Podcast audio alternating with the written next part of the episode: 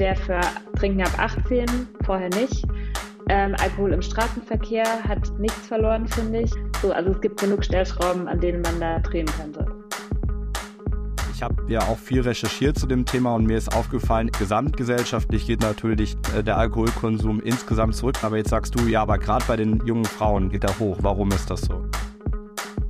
Finde das Konzept total schön, weil es was Positives ist. Es geht nicht um Verzicht, um, oh Gott, ich darf nie wieder Spaß haben, sondern ich probiere mal das Nüchternsein aus.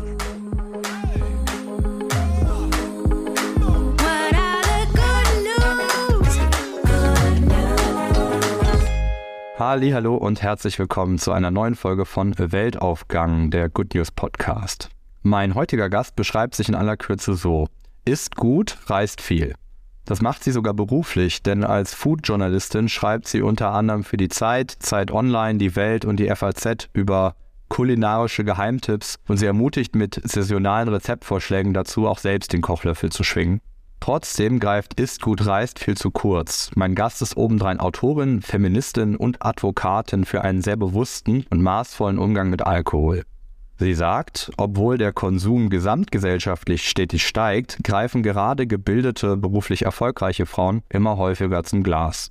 Diese Erfahrung machte sie auch persönlich. Sie schaffte es allerdings wieder unabhängig vom Alkohol zu werden. So heißt auch ihr autobiografisches Buch. Unabhängig vom Trinken und Loslassen, indem sie nahbar und zutiefst persönlich ihre eigenen Erfahrungen schildert. Ich möchte von ihr wissen, wie sie einen der schwierigsten Wandel vollzogen hat, den ein Mensch vollziehen kann. Und natürlich, welche Lösungsansätze auch für andere Menschen interessant sein können, die vielleicht mit ähnlichen Problemen zu kämpfen haben. Ich freue mich also riesig auf meinen Gast. Herzlich willkommen, Eva Bieringer.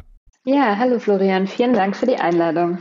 Ich danke dir, dass du dir die Zeit genommen hast und freue mich sehr auf das Gespräch mit dir und möchte einmal ganz kurz einsteigen mit dem Thema Foodbloggerin, das ich im Intro ja erwähnt habe. Was war denn das letzte Gericht, das du probiert hast? Mm, ich habe mal wieder was nachgekocht aus einem Kochbuch, was ich sehr lange nicht gemacht habe, weil ich denke mal, das kennen auch andere Food-Journalistinnen. Man hat stapelweise Kochbücher und kocht dann doch nie was draus. Ich habe ein Rezept aus Anna Jones Kochbuch, ich weiß gerade gar nicht, wie es heißt, irgendwas mit vegetarisch gekocht und zwar ein Kohl-Tomatensalat aus dem Ofen mit so einer Tahini-Miso-Vinaigrette. Mm, ja, war ganz gut. Oh, Kokosraspeln waren dabei, Kokosraspeln. Das klingt ganz lecker, ja coole, cooles, äh, coole Mischung. Mhm. Ähm, was war denn das letzte Gericht, was dich so richtig aus den Socken gehauen hat? Denn ich denke mal, als Foodjournalistin und auch als Kritikerin, da kommst du ja viel rum und darfst viele leckere Restaurants reinschauen. Das stimmt, ähm, aber entsprechend anspruchsvoll wird man natürlich auch und hm, was hat mich zuletzt aus den Socken gehauen? Ach, oft sind es eher so kleine oder nicht kleine, aber einfache Sachen. Ja? Also ich bin kein Fan von einer Million Zutaten auf dem Teller und sowieso keine Pünktchen und Pinzetten gedöns. Also, pff, hm. Ich, ich muss jetzt echt mal nachdenken, aber wahrscheinlich war es sowas wie die perfekten Kässpätzle oder, oder irgendwas Süßes, weil ich liebe Desserts und Kuchen und äh, oft begeistert mich das am meisten. Ah, ich weiß, okay, das war vielleicht nicht das allerletzte, aber ein letztes. In München habe ich eine ganz tolle Konditorei entdeckt und deren Mondkuchen. Wahnsinn. Schnelle, Konditorei Schnelle heißt die. Kann ich sehr empfehlen. Oh, okay. Ich hätte das einfach nicht fragen sollen, weil ich habe jetzt auch selber total Hunger schon. ähm, Sorry. Aber ja, wenn du so in diesen Gerichten schwelgst und ich mir das vorstelle, wie du dann in München sitzt und das probierst, dann stelle ich mir ganz schnell auch gerade in einem hochklassigen Restaurant vor, dass man eben, da sind wir schon bei deinem Kernthema, auch mit Alkohol in Berührung kommt. Ähm, erstmal die Frage vielleicht, wie gehst du damit um, dass doch häufig gutes Essen immer einhergeht, auch mit äh, qualitativ, hoch, qualitativ hochwertigem Alkohol? Inzwischen super entspannt, weil ich finde, es ist kein, kein Muss. Ja, also klar, es ist eine lange eingespielte Kombination, aber genauso kann man auch Essen mit was anderem begleiten. Das wird auch immer mehr gemacht, vor allem in gehobenen Restaurants oder Restaurants mit jüngerer Führung. Ähm, das können Kombuchas sein, Shrubs, irgendwelche Säfte, alkoholfreies Bier. Ja, also da gibt es wirklich genug Möglichkeiten. Und äh, ich sehe mich da überhaupt nicht in der Pflicht, als Food-Autorin Alkohol zu probieren. Also mache ich auch einfach nicht mehr. Und ähm, es passiert auch kaum, dass mal jemand das komisch findet. Also ich glaube, inzwischen ist einfach auch die Gesellschaft so weit, dass man das zumindest als, als Alternative akzeptiert. So, und ähm, ich bin mir sicher, das wird noch viel, viel wichtiger werden. Also so eine alkoholfreie Begleitung wird es irgendwann nicht überall geben, aber äh, in jedem halbwegs guten Restaurant und äh, die wird auch sicher oft bestellt werden. Und äh, ich sehe der Zukunft da recht positiv entgegen. Das ist ja, das wiederum ist unser Kernthema, der Zukunft positiv entgegenzusehen. Und äh, diesbezüglich habe ich viele ähm, Beispiele aus Berlin gefunden, wo das ja, glaube ich, gerade ganz besonders stark verbreitet ist, so viele Alkoholalternativen ähm, auch zu erfinden, zu kredenzen. Kannst du da vielleicht noch ein paar mehr Beispiele nennen oder auf die, die du genannt hast, nochmal eingehen? Mm, in Berlin kann ich das Horvath sehr empfehlen. Der Koch hat damit schon gearbeitet vor, ich kann jetzt die genaue Zahl nicht sagen, aber sowas wie zehn Jahre, also wirklich länger als die meisten anderen. Und äh, da habe ich eine sehr, sehr gute Saftbegleitung oder alkoholfreie Begleitung bekommen. Ähm, ja, wo wirklich dann auch teilweise die Menschen, die mit am Tisch sitzen, die Wein trinken, neidisch sind oder so, ah, ich würde auch mal probieren und dann, oh, ist ja eigentlich viel spannender als mein Wein. ähm, dann hatte ich eine sehr tolle im leider inzwischen geschlossenen 1 unter 0. Das Nobelhart und Schmutzig macht tolle Sachen. Ähm, das Golvet, mm, ja, also ich hätte jetzt noch, wenn ich noch welche überlege, sicher noch fünf, sechs, sieben andere Beispiele. Also da tut sich wirklich was. Aber um das jetzt nochmal richtig zu verstehen, für die, die jetzt nicht in Berlin sind oder die, die vielleicht auch nicht so häufig nach Berlin kommen, auch jetzt was andere Städte angeht, also so eine alkoholfreie Begleitung bedeutet, man überlegt sich oder, oder die KöchInnen überlegen sich dann wirklich für das Gericht eine passende, ja, Getränkebegleitung, die aber eben, das muss jetzt nicht alkoholfreies Bier oder alkoholfreier Wein sein, sondern das kann jetzt heißen eben ein auf das ähm, Gericht abgestimmtes Getränk. Ja, wobei das nicht die Köchin machen in der Regel, sondern die Sommeliers, beziehungsweise meine Prognose ist, dass es ein eigener Beruf werden wird, weil ich verstehe schon auch die Sommeliers und Sommelieren, Sommelierinnen, wie auch immer, die sagen, äh, das ist, es ist einfach ein Vollzeitjob, sich da so eine Begleitung aus dem Finger zu saugen sozusagen. Und die Zeit haben manche eventuell nicht. Aber ja, es bedeutet, dass man sich das Gericht hernimmt und schaut, was passt dazu und ähm, da, da, ja auch viel mehr Kreativität an den Tag legen kann als beim Wein. Ja, der Wein ist so wie er ist. Klar kann man eine Auswahl treffen, aber ich kann nicht den Wein verändern, wohingegen ich ein Getränk völlig neu konzipieren kann oder, oder kombinieren kann und damit das Gericht viel besser aufgreifen kann. Wie ist es denn jetzt eigentlich erstmal, bevor wir jetzt also sozusagen über weitere Lösungs, wir sind ja eigentlich schon mitten in den Lösungsalternativen drin, müssen aber doch nochmal darüber sprechen, warum es überhaupt zum Problem geworden ist für dich. Wie ist es eigentlich dazu gekommen, dass du abhängig wurdest vom Alkohol? Ich habe sicherlich viel zu früh angefangen zu trinken. Ich war beim ersten Mal elf und habe dann natürlich nicht sofort jeden Tag getrunken, auch nicht jedes Wochenende, aber es hat sich dann so eingeschlichen. Ich bin auf dem Dorf groß geworden, da war Alkohol völlig normal, auch für Minderjährige. Und dann bin ich nach dem Abi nach Berlin, habe da studiert. Da hat mich natürlich erst recht niemand mehr kontrolliert. Und ähm, so habe ich einerseits das fast tägliche Trinken relativ früh angefangen, also dann, wie gesagt, nach, in der Studiumszeit. Und andererseits aber auch das immer wieder exzessive Trinken, also das nicht mehr aufhören können und dann mit einem Filmriss aufwachen. Ähm, und die Kombination von beidem ist natürlich doppelt tödlich sozusagen, beziehungsweise ich habe auch sowohl allein als auch in Gesellschaft getrunken. So, ich brauchte keinen Anlass dafür. Also ich habe einfach sehr, sehr regelmäßig getrunken und immer mal wieder auch zu viel. Ähm, dann gibt es sicher auch eine genetische Komponente, obwohl jetzt beide meiner Eltern kein Problem mit Alkohol haben, aber so das, das wird schon auch irgendwie, also warum wird die eine Person abhängig und die andere nicht? Ich glaube, dass das schon auch mit reinspielt. Ja, und, und dann hat es einfach irgendwas in mir zum Klingen gebracht. So, ich, ich kann es nicht besser beschreiben. So, und das, ich hatte mit anderen, mit anderen Drogen nie irgendwelche Probleme, dass da die Gefahr bestand, dass ich die öfter, also ne, sehr viel öfter konsumiere oder, oder abhängig werde. Und bei Alkohol hat es halt gepasst für mich. Und äh, dann wurde ich eben auch noch Foodjournalistin und dann war das Trinken ja plötzlich mein Beruf. Ah, jetzt muss ich ja den Wein probieren. Und so kam das über die Jahre zu einer Abhängigkeit. Das heißt aber, eigentlich hast du erst einmal äh, häufig mal zu viel getrunken, hast regelmäßig getrunken. Das ist jetzt erstmal die Geschichte, die, glaube ich, viele kennen, gerade in der, in der Altersklasse, wenn du in deinen 20ern bist, wenn du gerade Abitur gemacht hast, vielleicht auch schon im Abitur und dann äh, gehst du raus aus der Schule ähm, ähm, gerade diejenigen, die dann studieren gehen, also feiern ja doch sehr exzessiv. Das ist ja jetzt erstmal nicht ungewöhnlich, aber dieses, dieses Klingen, dass das bei dir irgendwie äh, ja, so, so geklingelt hat, kannst du das nochmal besser beschreiben vielleicht? Mm, naja, ich habe natürlich hatte ich immer Leute in meinem Umfeld, die auch viel getrunken haben, aber ich habe gesehen, wie das bei, dich, bei denen sich so ein bisschen rauswächst. Ja, dann wird man irgendwie doch erwachsen, gründet vielleicht eine Familie, hat einen Vollzeitjob, bei dem man sich auch einfach nicht erlauben kann, ständig zu trinken. Und bei mir wurde es einfach immer mehr. So meine Toleranz ist sichtbar oder, oder fühlbar gestiegen, was auf jeden Fall ein schlechtes Zeichen ist. Und dann ähm, dieser, dieser Kontrollverlust, ja. Also einerseits, ich nehme mir vor, dann und dann nicht zu trinken und mach's trotzdem.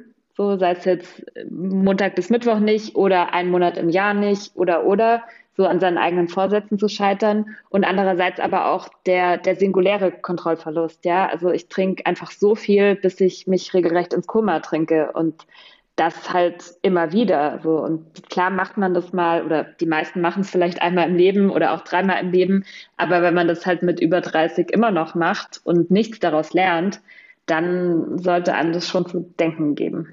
Wann war da der Zeitpunkt, wo du gesagt hast, okay, jetzt merke ich, das ist nicht mehr normal, das ist jetzt auch nicht mehr gesellschaftlich akzeptiert oder ungefähr so in dem Rahmen, wie meine Freundinnen das machen? Mm, es gab keinen einzelnen Zeitpunkt. Ich habe schon relativ früh gemerkt, dass mir Alkohol, glaube ich, so ein bisschen besser gefällt als den meisten anderen, um es mal vorsichtig zu formulieren. Also ich habe schon mit ähm, mit dem Unipsychologen gesprochen in, im ersten Semester, ob es schlimm ist, dass ich jeden Tag zwei Gläser Wein trinke, weil das war damals so mein Pensum. Und wollte die Antwort eigentlich gar nicht hören, weil ich wollte ja nicht aufhören zu trinken. Ich wollte halt mal gefragt haben. Ähm, ja, dann gab es so einen Urlaub mit meinen Freundinnen in der Türkei, in dem es relativ unentspannt war, an Alkohol ranzukommen und allen war das total egal, außer mir. So, mir war der Urlaub eigentlich verdorben dadurch. Also es gab genug Anlässe oder immer wieder Momente, in denen ich dachte, hm, ist vielleicht nicht so gut. Aber trotzdem hat es äh, viele, viele Jahre gedauert, bis ich wirklich was geändert habe. Bis dahin, auch das würde ich sagen, sind jetzt Geschichten, die mir schon mal über den Weg gelaufen sind, von anderen Menschen, die sagen, sie haben damit Probleme. Jetzt gehst du ja aber in deinem Buch nochmal ähm, verstärkt darauf ein, äh, dass es ein besonderes Problem junger, etablierter, gut situierter, gut gebildeter Frauen ist. Ähm, inwieweit würdest du sagen, ähm, sehen wir da einen Unterschied, weil vielleicht darf ich noch einschieben, ich habe ja auch viel recherchiert zu dem Thema und mir ist aufgefallen, gesamtgesellschaftlich geht natürlich schon äh, der Alkoholkonsum insgesamt zurück, ganz besonders jetzt in den äh, jüngeren Generationen. Aber jetzt sagst du, ja, aber gerade bei den jungen Frauen ähm, oder sagen wir mal bei den, bei den Frauen, die, die voll im Berufsleben stehen, geht er hoch. Warum ist das so? Ja, erstmal passt es ja überhaupt nicht zusammen. Ja, aber das sind ja gerade die Frauen, die eigentlich total auf sich achten, die Yoga machen und sich gesund ernähren und Detox-Tees trinken und so weiter. Und die ruinieren dann eigentlich alles wieder durch Alkohol. Ja, tun sie, weil einerseits Alkohol so ein emanzipatives Versprechen birgt, vermeintlich. Ja, also, naja, du kannst alles machen wie Männer, dann kannst du auch trinken wie Männer. Und Alkohol gehört zu einem gelungenen Leben dazu, wenn es in einem bestimmten Rahmen geschieht. Ja, natürlich nicht morgens Schnaps trinken, aber wenn so dieses Sex in the City trinken ist, ja, Champagner, guter Wein, Cocktails, äh, dann, dann passt es sehr gut zu so einem coolen, emanzipierten Leben. Ähm, und dann auch die, die Verhältnisse, die nun mal herrschen. Ne? Also Frauen haben halt leider mehr als genug Gründe, um sich zu betäuben. Und leider, anstatt was an den Verhältnissen zu ändern, ja, betäuben sich viele, zum Beispiel mit Alkohol. Und es gibt noch ein ziemlich bezeichnendes Beispiel, was schon aus den 50ern stammt des letzten Jahrhunderts, aber ich finde, es ist relativ gut übertragbar, und zwar Frauengold. Das war ein sogenanntes Tonikum. Ähm, ganz verrückte Werbeanzeigen muss man sich echt mal anschauen. Hallo, Frauengold. also unglaublich, ja. ja. Unfassbar. Und heutzutage, äh, wir lachen drüber, ja. Da ja. ist dann so eine Frau neben, neben einem schmutzigen Wäscheberg und ganz verzweifelt und dann nimmt sie einen Schluck aus der Frauengoldflasche und strahlt und jetzt geht's auf einmal mit dem Wäscheberg. Ähm, anstatt dass sie dem Mann sagen würde, so hilf mir mal mit dem Wäscheberg, betäubt sie sich. Ja, da steckt eigentlich schon die ganze Kritik drin, die ich vorbringe. Wir lachen darüber heute, aber ich meine, schauen wir uns doch mal irgendwelche Erdbeerproseccos an oder Baileys oder äh, was es so an gegenderten Getränken gibt, ja. Und das Prinzip ist dasselbe geblieben. So, ich betäube mich, anstatt was an den Verhältnissen zu ändern. Ja, also absolut. Ähm, Gerade das Thema Frauengold, ich persönlich finde das heute in der Rückschau erheiternd, weil man sich gar nicht vorstellen kann, dass ein solches Ausmaß an Sexismus tatsächlich mal gesellschaftsfähig war, gerade wenn ich mir die Folge, also die, beziehungsweise die Werbung überlege, wo die Frau zum Beispiel, was, keine Kapern und das soll sich, das soll ja ein Delikatessgeschäft sein, dass ich nicht lache und dann wird sie halt so, wie man das dann schön, ne, die hysterische Frau und Hallo yeah. Frauengott. Dann hat man später daraus gefunden, es ist ja nicht nur reiner Alkohol, also sie soll sich bitte schön, das alles schön trinken, sondern es war auch noch hochkrebserregend, ne, ja. bevor das eingestellt wurde. Also ja. Klar, die Parallelen sind offensichtlich. Es ist ja für Männer häufig auch nochmal ein Problem, gerade dieser, auch dieser Druck, diese Arbeitsbelastung. Und dann hast du das so beschrieben, dass dir dann aber der Alkohol, wenn du dann getrunken hast, tatsächlich auch eine gewisse Ruhe verbracht hat. Ich meine mich zu erinnern, dass ich gelesen habe, dass du dann auch immer gerne in dein Bett gegangen bist, tatsächlich ganz alleine sein wolltest mit deiner Flasche Wein. Ähm, kannst du das nochmal für uns beschreiben, was für ein Gefühl das in dir ausgelöst hat? Ja, dieses äh, Musikhören vor allem, das, das war so mein, mein Highlight, vor allem auch oft das Highlight des Abends, egal was davor passiert ist. Ich habe mich am meisten gefreut, darauf allein im Bett zu liegen und zu trinken und Musik zu hören, äh, wo ich heute sage, so was für ein Quatsch. Also ich kann mich auch so ins Bett legen und Musik hören ohne Alkohol. Tatsächlich habe ich aber meistens eher getrunken, um was zu erleben, was nicht so typisch weiblich ist. Also normalerweise Frauen trinken eher, um Gefühle nicht fühlen zu müssen, vor allem Stress und Ängste. Ähm, ich, weil ich eine ja, recht niedrige Reizschwelle habe, habe ich immer gern getrunken, um was zu erleben, ja, also um um rauszugehen oder mal gucken, was der Abend bringt oder die Nacht bringt. Und äh, hedonistisches Trinken, habe ich neulich gelernt, heißt es. Ähm, ja, voll. Und das, das war so mein, mein Zugang zu Alkohol. Und trotzdem habe ich ihn natürlich auch für anderes benutzt. Das ist ja das Gemeine am Alkohol. Man kann ihn für so viele verschiedene äh, Absichten oder, oder Situationen nutzen. Ja, du kannst dich damit betäuben, du kannst locker werden, du kannst, äh, du kannst aufdrehen, ähm, du kannst feiern, du kannst dich trösten. So Alkohol ist ja immer da, vermeintlich, ja. Und äh, genau das macht ihn so gefährlich. Mhm, das ist, finde ich, für mich persönlich sehr, sehr spannend. Das erzählen mir ganz, ganz viele Menschen. Bei mir zum Beispiel hat das nicht wirklich den Effekt oder nur sehr bedingt, sehr selten.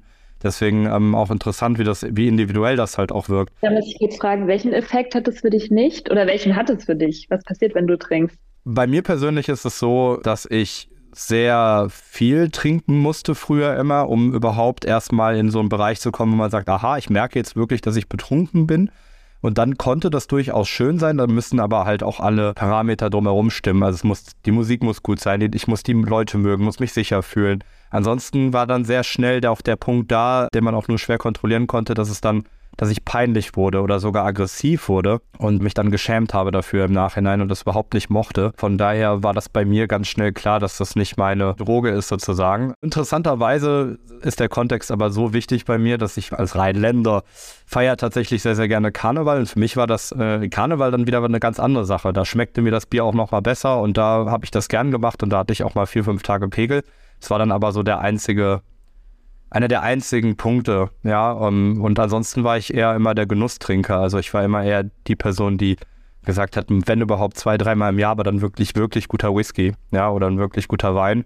Genau, aber ich äh, höre das immer wieder von ganz, ganz vielen Menschen um mich herum und verstehe das natürlich auch komplett, das, das Prinzip dahinter, die sagen, ich brauche das, um ein bisschen locker zu werden, um eher mit anderen Menschen zum Beispiel in Kontakt zu kommen oder ich fühle mich einfach, ich bin einfach happy, ich fühle mich glücklich, wenn ich trinke. Und das habe ich ganz persönlich halt so, glaube ich, nie wirklich erlebt, mit ganz wenigen Ausnahmen.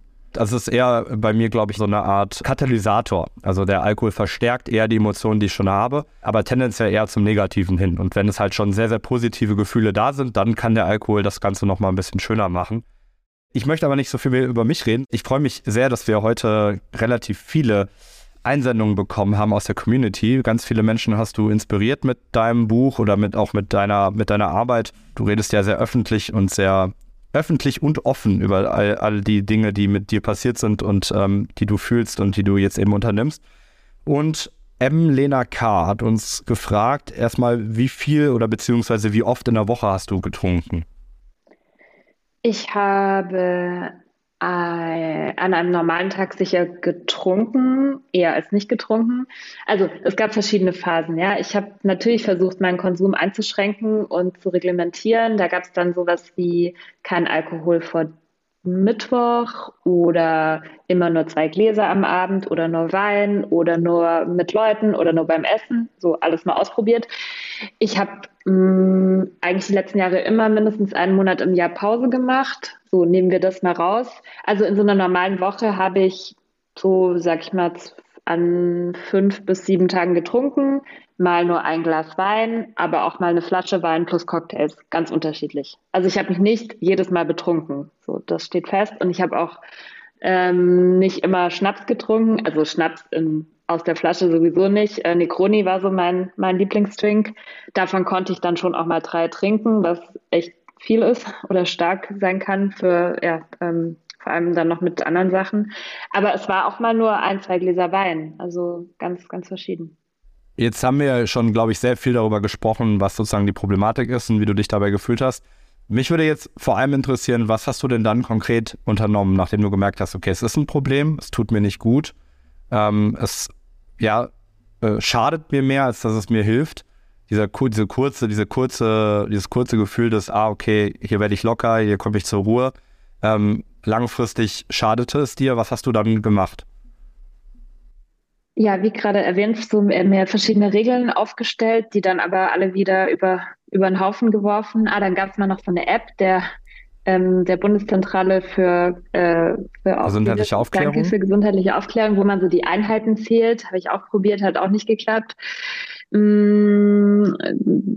ja, es wurde dann auch mal wieder weniger oder in so einer, nach so einer Abstinenzphase wurde es dann aber auch immer wieder mehr. So, also ich habe da wirklich jahrelang alles Mögliche probiert. Letztendlich hat für mich nur der komplette Cut funktioniert. Ja, also ich habe schon mal fünf Monate aufgehört, habe dann wieder angefangen und dann eben 2020 gesagt, okay, es geht nicht anders. Äh, ich kann es mir zwar nicht vorstellen, ein Leben ohne Alkohol, aber mit geht halt auch nicht mehr.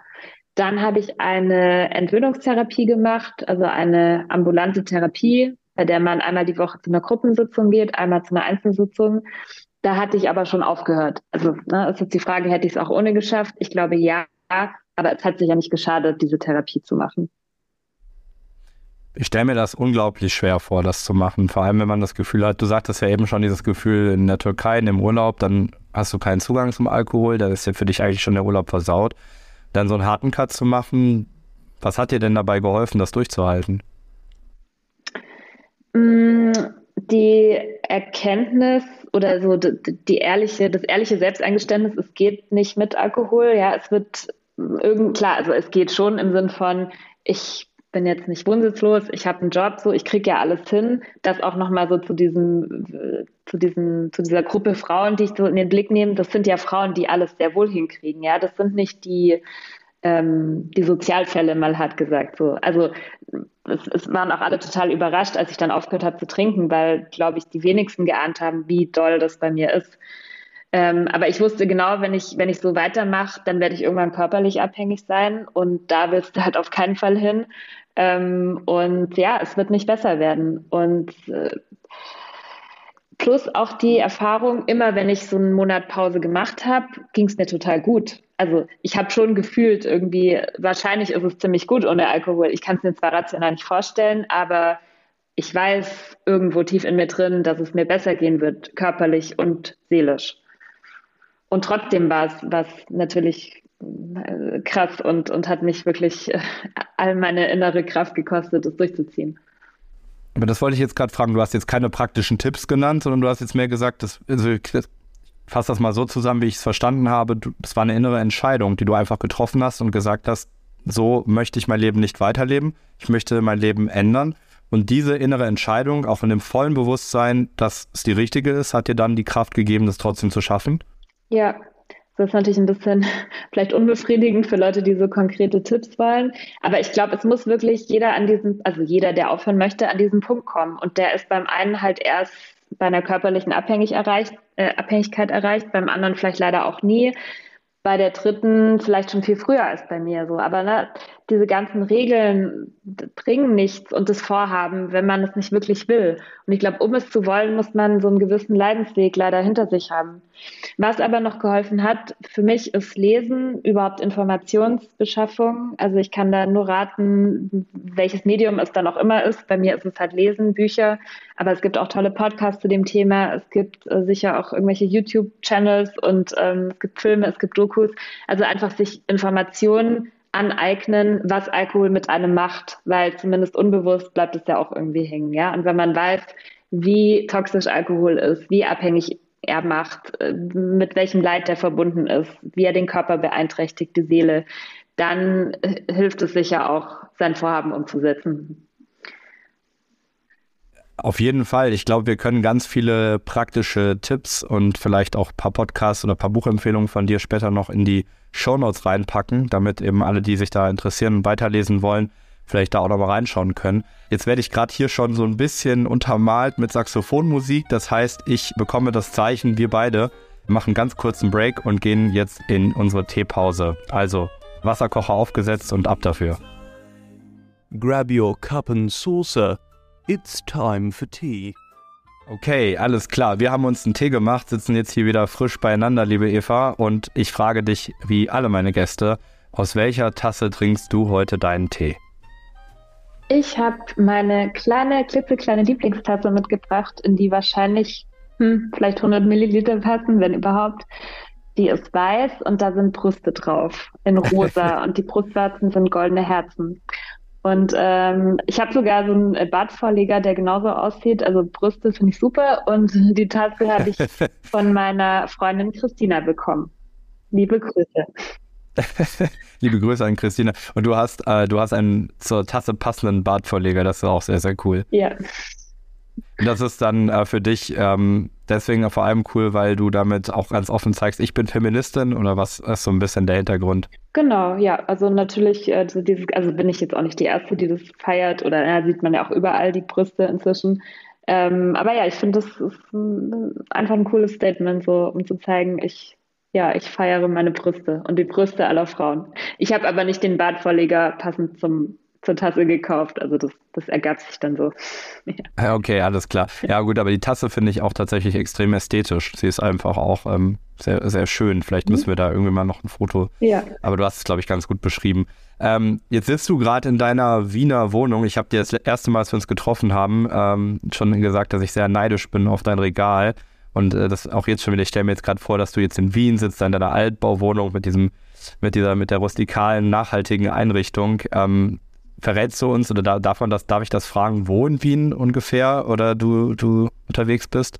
Ja, klar. Ähm, ich bin im neunten Bezirk, direkt beim alten AKH, wo jetzt die Uni untergebracht ist. Also der Campus. Ah, sehr schön. Richtig schön, ja. Und super zentral. Also ich bin in fünf Minuten im ersten Bezirk und trotzdem total ruhig. Und ja, Wien ist, Wien ist super. Ja, stimmt. Nicht, nicht sehr schön, sondern urleibernd eigentlich. Ja, ne? urleibernd, genau. Ich bin auch ein großer Wien-Fan tatsächlich. Ähm, wie hat es dich denn nach Wien verschlagen? Mm, ich habe immer schon so eine Wien-Liebe gehabt, also schon lange bevor ich zum ersten Mal hier war. Ich mag die österreichische Art, ich mag den Humor, ähm, so die, ja, die Kultur, das Essen. Und als ich dann zum ersten Mal hier war, fand ich es toll. Dann habe ich Erasmus hier gemacht und bin schon mal zwei Jahre hier gewesen, 2016 bis 2018 und jetzt vorletztes Jahr äh, nochmal hergezogen und lebe jetzt die meiste Zeit über hier und aber auch noch teilweise in Berlin. Aber jetzt sagst du ja ähm, auch, dass du viel reist. Ist das jetzt wirklich sozusagen nur wegen des Foodjournalismus oder hat das auch einen anderen Hintergrund? Mm, nee, das ist, das ist der Job. Also äh, ich schreibe auch nicht nur über Essen auf solchen Reisen. Also oft hat es was mit Essen zu tun, aber manchmal auch mit Kultur oder mit äh, sportlichen Aktivitäten, wie auch immer. Ähm, ja, und das sind dann aber, das sind dann berufliche Reisen. Also die Pressereisen. Du, du, lebst ja echt das Leben. du reist dann rum und äh, isst das leckerste Essen und schreibst darüber dann. Ja. Deine Homebase äh, ist in der Stadt der Melanges und äh, ja, ja, der Mondharten okay. und der Kaiserschmarrn und ja. Ja, bitte, ganz ja. ehrlich. Also wunder, wunder, wunderschön. Mhm. Sehr cool. Um, ähm, und äh, was mich noch interessieren würde, ist, äh, wie ist es eigentlich bei dir so mit, äh, mit dem Thema Familie? Ähm, weil ich hatte mir jetzt, also ich, wir wollen ja jetzt nicht über das Thema an sich sprechen, aber ich habe mich schon gefragt, da du ja auch sehr offen über diese Themen redest, ähm, hast du dann die Möglichkeit, ähm, häufiger auch wieder zu deiner Familie zu gehen, dich mit denen auch auszutauschen oder sind die so, sagen die so, ja, okay, ähm, die Eva macht ihr, macht ihr Ding und wir sehen uns dann, wir können uns dann auch gar nicht so oft sehen, weil du ja auch viel auf Reisen bist letztendlich, ne? Ja, auf jeden Fall. Ähm, ich bin es ehrlich gesagt nicht anders gewohnt, weil dadurch, dass meine Eltern sich früh getrennt haben, war Papa immer so ein Wochenendpapa. Ich bin schon mit, weiß nicht, mit acht mit dem Koffer durch halb Deutschland gefahren. Äh, seit ich von zu Hause ausgezogen bin, ist Mama immer weit weg. Also die bis nach Hause sind, ich glaube, so um die sechs, 700 Kilometer. Mein Papa wohnt inzwischen an der Nordsee, das ist natürlich sowieso super weit weg und dadurch sehe ich die halt ja zweimal im Jahr, einmal an Weihnachten, einmal im Sommer.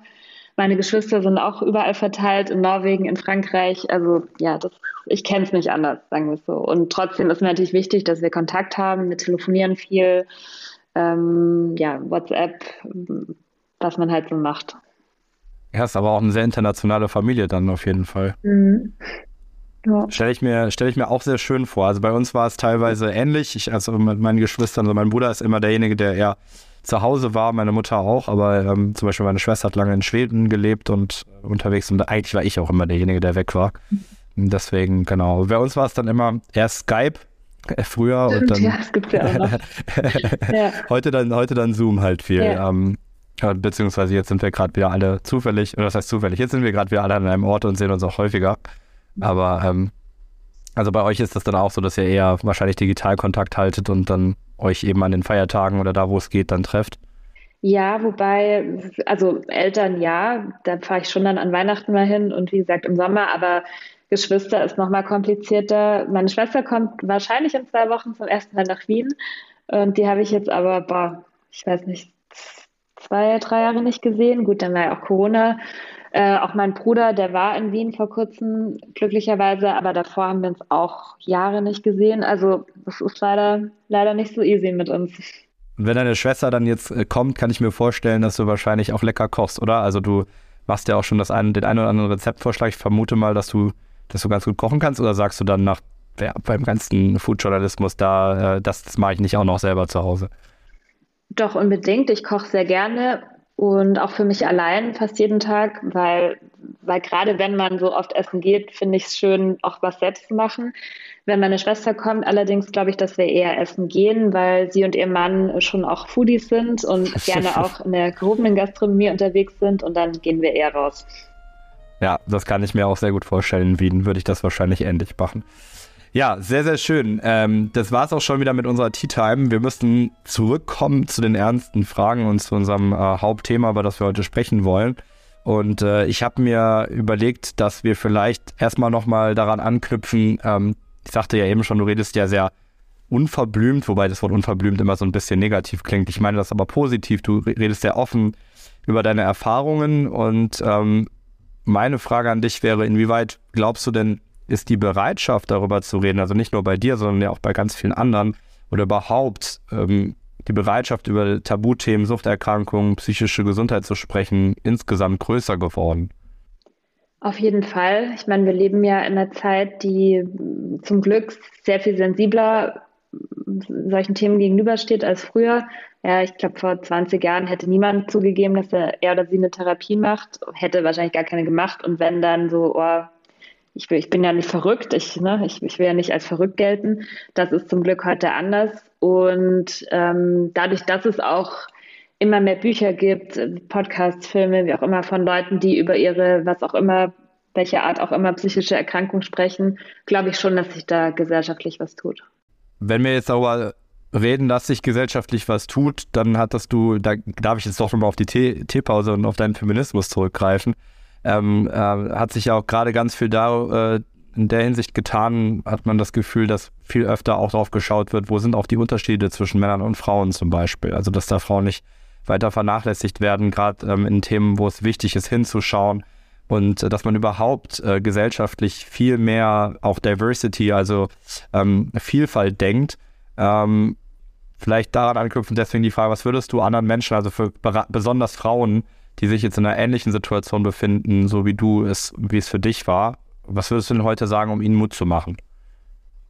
Ähm, sich Hilfe holen. Also wir haben da in Deutschland zum Glück ein recht gutes Netzwerk an psychischen Hilfsangeboten, Beratungsstellen, Selbsthilfegruppen, Therapieplätze. Nicht genug, aber es gibt welche.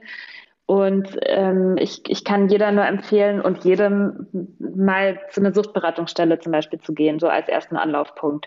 Ähm, natürlich auch immer gut, sich Freundinnen und Freunden anzuvertrauen, der Familie und äh, der Hausärztin zum Beispiel. Das ist sicher auch eine gute erste Anlaufstelle. Also einfach nicht mit dem Problem allein bleiben, weil es geht sehr, sehr vielen Menschen gleich. Ähm, es ist äh, in Deutschland ein Riesenthema Alkohol, also sowohl es wird so viel getrunken, als auch es sind sehr viele Menschen von zumindest Missbrauch betroffen, bis hin zur Abhängigkeit. Man muss sich da nicht schämen. Man kann sich Hilfe holen.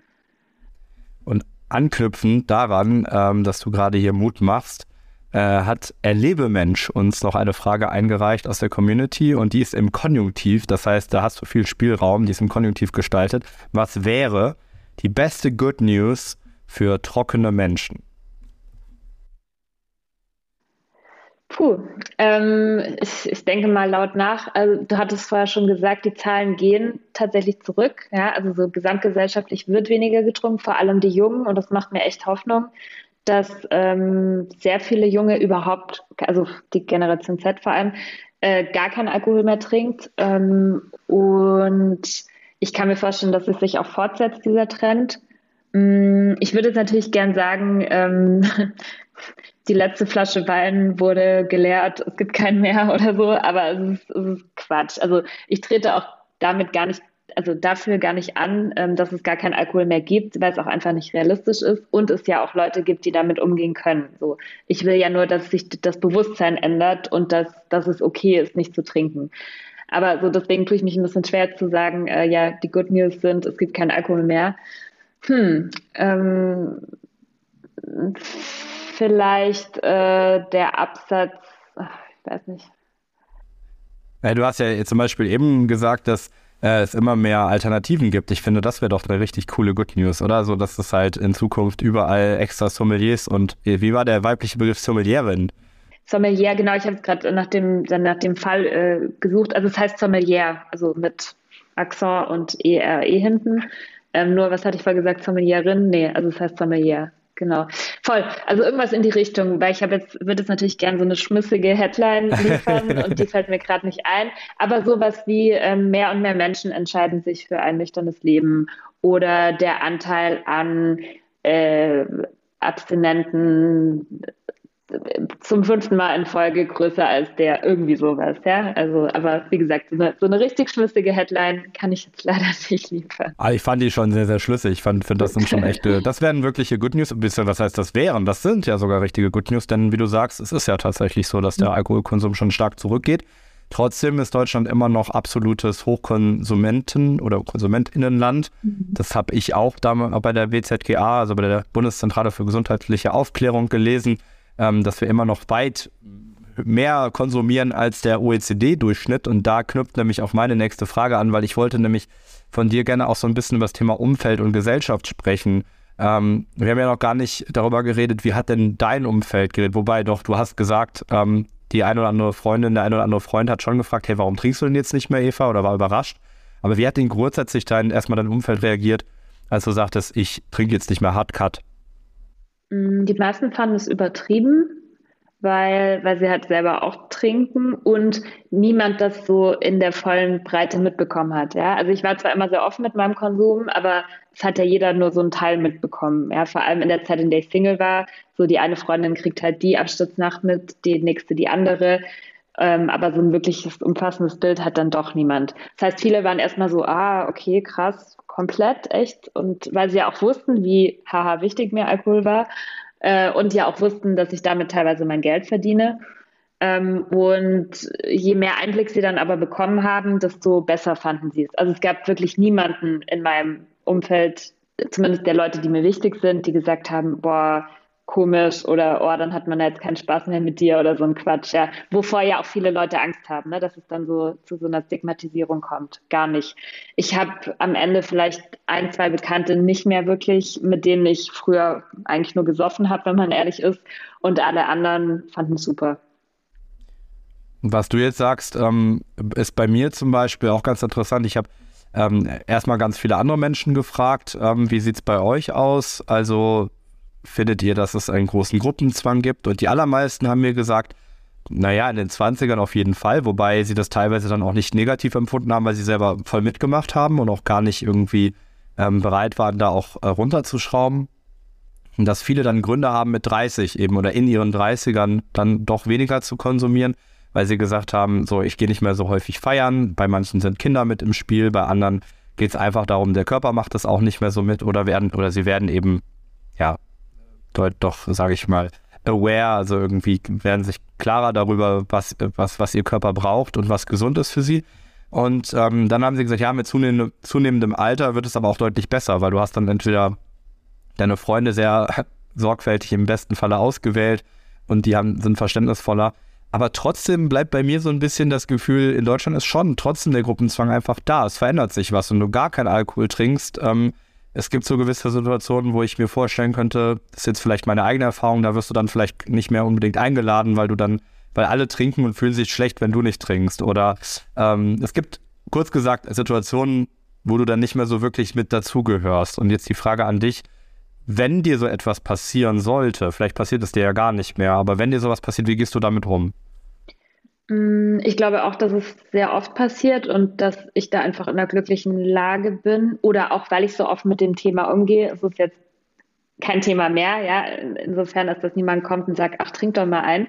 Aber ich glaube schon, dass man sich meistens rechtfertigen muss. Zumindest einmal kurz sagen, warum man nicht trinkt, was überhaupt niemandem was angeht und auch oft zum Mittrinken genötigt wird. Das höre ich wirklich oft aus meinem Umfeld. Zum Beispiel auch von schwangeren Frauen, was ich besonders krass finde, ja, die, wo es dann heißt, ach, so ein Glas geht schon.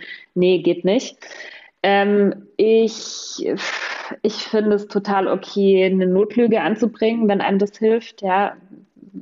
Zu sagen, ja, ich, ich trinke gerade nicht oder ich nehme Medikamente eigentlich hat niemand, was heißt eigentlich, es hat niemand Recht darauf zu fragen. Also man darf auch einfach sagen, so, es geht dich nichts an, ich möchte nicht trinken, fertig. Man kann auch mal zurückfragen, ja, warum trinkst du denn Alkohol? Oder warum trinkst du denn Alkohol? Ich trinke keinen, warum trinkst du welchen? Hast du ein Alkoholproblem? Finde ich ganz äh, witzig als Antwort. Ist natürlich sehr, ja, vielleicht was für Fortgeschrittene. Ähm, ja, und auch solche Situationen vielleicht einfach zu meiden. Ja, ich muss jetzt auch nicht mehr auf irgendeine WG-Party, wo es nur um Surfen geht. Zeit ist eh vorbei der WG-Partys. Aber ähm, ja, oder ich, natürlich gehe ich jetzt nicht zu einer Weinverkostung oder zu, ähm, zu einem Schnaps-Tasting oder so. Ja, also da kann man ja dann auch einfach Entscheidungen treffen für sich. Aber um nochmal bei der WG-Party zu bleiben, ähm, gibt es da so Tipps aus deiner Erfahrung, gerade besonders dann jetzt für jüngere Menschen, die vielleicht nicht in ihren 30ern sind oder darüber hinaus, wo dann doch der Gruppenzwang auch noch stärker ist? Na, gerade bei einer WG-Party äh, checken es die Leute ja auch dann eh nicht mehr ab einem gewissen Punkt. Man kann sich zum Beispiel in ein Weinglas seine, weiß ich nicht, äh, Makava einfüllen oder Mate oder was auch immer man trinkt, ja. Und oft sieht ja schon, also macht ja auch einfach was aus, aus welchem Glas man trinkt. Ne? Stehe ich jetzt da mit meinem Wasserglas und proste mit den Sektgläsern an oder nehme ich mir ein Sektglas und fülle irgendwas Leckeres Antialkoholisches rein? Das geht ja auch. Ähm, und äh, ja, also vielleicht einfach so tun, als würde man was anderes trinken. Oder sich halt überlegen, was mache ich auf dieser Hausparty oder WG-Party, wenn ich mich eigentlich nur rechtfertigen muss. Das macht ja auch keinen Spaß. Ich muss jetzt da nochmal eine ganz kurze Zwischenfrage stellen. Ich hoffe, die ist nicht unsensibel, weil ich selber ja wirklich, wirklich keine Ahnung von dem Thema speziell habe, keine persönlichen Erfahrungswerte habe. Ich kenne das nur eher ähm, so aus meinem Umfeld von Menschen, die zum Beispiel auch eine Nikotinsucht haben oder ähnlichem, dass selbst kleinste Auseinandersetzungen, wenn andere zum Beispiel rauchen, sofort wieder triggern, oh, jetzt möchte ich auch unbedingt rauchen. Ist das denn bei dir eigentlich oder vielleicht auch bei anderen alkoholabhängigen Menschen so, dass wenn du jetzt auch sagst, du, du sagst es so wunderschön, ich gehe jetzt auf eine Party und dann trinke ich eben meinen Traubensaft oder mein, ne, was auch immer ich dann da mitnehme und die anderen trinken aber das Bier, ist das für dich gar kein Problem? Gar nicht, nein. Und dafür bin ich extrem dankbar und ähm, Ich kann es auch nicht ganz genau sagen, warum das so ist, außer was ich vorher gesagt habe, dass einfach diese innere Entscheidung für mich gefallen ist. Ich hätte es nie für möglich gehalten, aber es ist mir wirklich egal. Ja, ich hatte zum Beispiel heute Mittag war ich essen mit einem Freund und wir saßen direkt neben so einer aufgereihten Weinbatterie äh, und, und ich habe da so rüber geguckt und dachte, krass, es ist mir so scheißegal, was da für ein Wein steht, so, ne?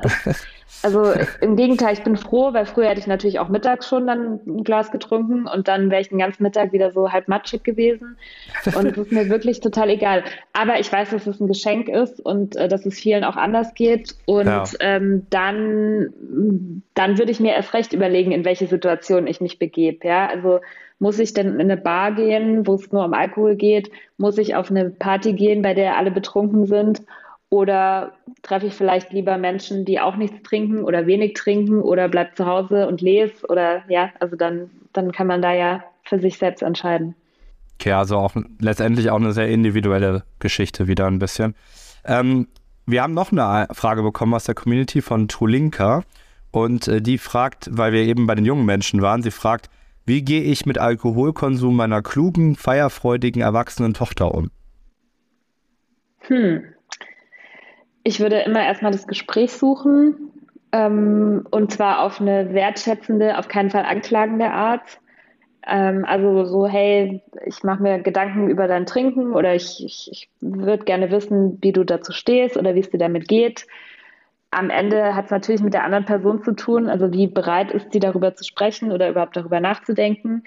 Ähm, immer gerne auf Hilfsangebote verweisen und vor allem zeigen, dass man sich Gedanken macht. Ich glaube, das hilft schon sehr. Und ähm, ja, dann, ich weiß jetzt natürlich nicht, wie feierfreudig die, die kluge Tochter ist äh, ob, ob das dann in die Kategorie fällt, naja, wie wir es vorher schon hatten, ne? das gehört vielleicht auch einfach zum Erwachsenwerden dazu oder ob es eben schon in Richtung Sucht oder Missbrauch zumindest geht.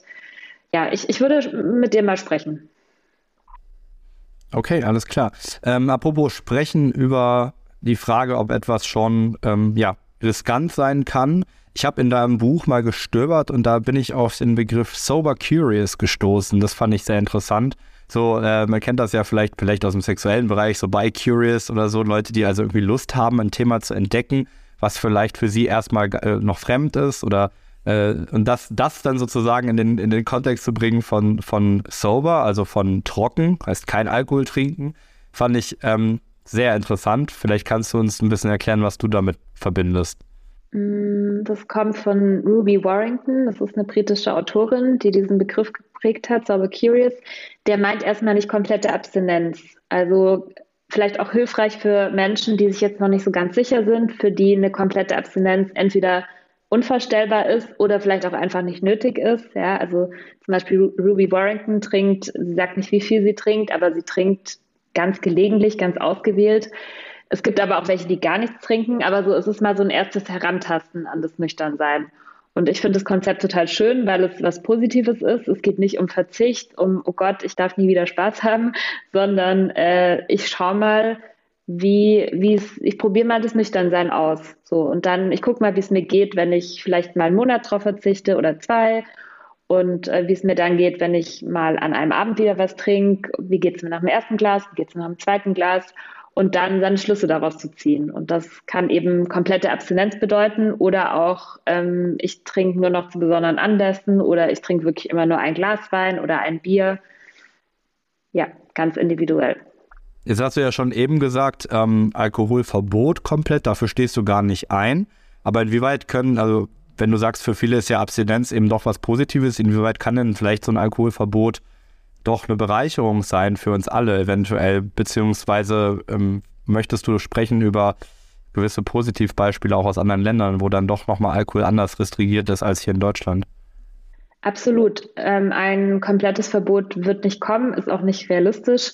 Aber es gibt genug Studien, die zeigen, dass zum Beispiel ein eingeschränkter Verkauf was ändert am Verhalten der Menschen. Ja, also wenn es eben nicht wie in Deutschland rund um die Uhr Alkohol kaufen gibt, ähm, oder auch nur an bestimmten Orten, wie zum Beispiel in Norwegen, wo mein Bruder wohnt. Ähm, da gibt es spezielle Alkoholikergeschäfte oder Spirituosen oder also nee, eben nicht nur Spirituosen, sondern alles über, ich glaube, Bier mit mehr als 5% oder so gibt es nur in diesen ausgewählten Geschäften. Ich bin auf jeden Fall für ein Werbeverbot komplett. Ähm, ich bin für besseren Jugendschutz. Ich finde es unglaublich, dass man in Deutschland mit 14 trinken darf in Begleitung der Erziehungsberechtigten. Ich wäre für Trinken ab 18, vorher nicht. Ähm, Alkohol im Straßenverkehr hat nichts verloren, finde ich. Ja, also auch nicht 0,5 Promille, sondern 0,0. So, also es gibt genug Stellschrauben, an denen man da drehen könnte. Wo wir gerade schon dabei sind, um vielleicht auch diesem Podcast heute ein schönes, äh, gelungenes, rundes Ende zu geben. Welche weiteren Alternativen und Lösungsansätze würdest du dir denn vorstellen oder wünschen, wenn du das jetzt entscheiden dürftest? Mm, ja, also einfach ein viel, viel eine restriktivere Alkoholpolitik ähm, und äh, Awareness schaffen für das Thema, ja. Also so, okay, Alkohol ist kein Genussmittel, Alkohol ist kein Kulturgut, Alkohol ist eine Droge. Genau wie andere illegale Drogen auch. Macht sogar wesentlich abhängiger als die meisten illegalen Drogen. Und ich will, dass sich Menschen darüber klar sind, dass sie auch dem zeitweise nüchtern sein zumindest eine Chance geben. Ja, also mal gucken, wie geht's mir ohne Alkohol eine Zeit lang und dann entscheiden. Und ich möchte, dass es normal ist, nicht zu trinken, dass sich niemand rechtfertigen muss, ähm, weder auf einer WG-Party noch ähm, ja, in, der, in der Kneipe oder äh, wo auch immer auf der Firmenfeier, dass er oder sie nicht trinkt. Vielen herzlichen Dank, Eva, für dieses wirklich super interessante Gespräch. Danke, dass du dich auch ja, so geöffnet hast äh, mir und uns gegenüber. Ich bin mir sicher, dass da auch noch viele interessante Anschlussfragen aufkommen werden und dass unsere Community da auch ähm, bestimmt viel drü drüber diskutieren wird und möchte. Ähm, mir hat das äh, nicht nur Spaß gemacht, sondern ich habe heute auch einiges gelernt für mich persönlich. Und ähm, ja, ich nehme vor allem mit diesen letzten Satz, dieses, dass eben das Nicht-Trinken normal ist. Das ist ja schon sehr äh, interessant, dass man in einem Land lebt, wo man eher, deswegen fand ich eben diesen Begriff Sober Curious so interessant, dass man sagt, oh, ich muss also irgendwie mal Interesse daran entwickeln. Das wäre doch irgendwie mal ganz spannend. Was wäre eigentlich, wenn ich mal nicht trinken würde in gewissen Situationen? Dass das eigentlich das, das ist, wo wir das Kuriosum verspüren, ja, und nicht eben andersrum zu sagen, eigentlich sollte es doch normal sein, nicht zu trinken und es ist eher spannend, vielleicht mal ab und zu zu trinken. Ähm, insofern glaube ich, äh, sind da sehr viele interessante Denkanstöße heute dabei gewesen. Ich finde, du bist eine sehr inspirierende Persönlichkeit, einfach dafür, dass du auch so offen damit umgehst dieser Stelle mache ich deswegen gerne nochmal Werbung für das Buch Unabhängig vom Trinken und Loslassen in HarperCollins. Das werden wir natürlich auch nochmal in die, ähm, in die Shownotes reinpacken. Und ähm, danke, dass du da warst. Ich wünsche dir ganz viel Erfolg und vor allem weiterhin guten Appetit und einen schönen Genuss bei, dein, bei deinem mega coolen Job. ich danke dir sehr für die Einladung. Danke.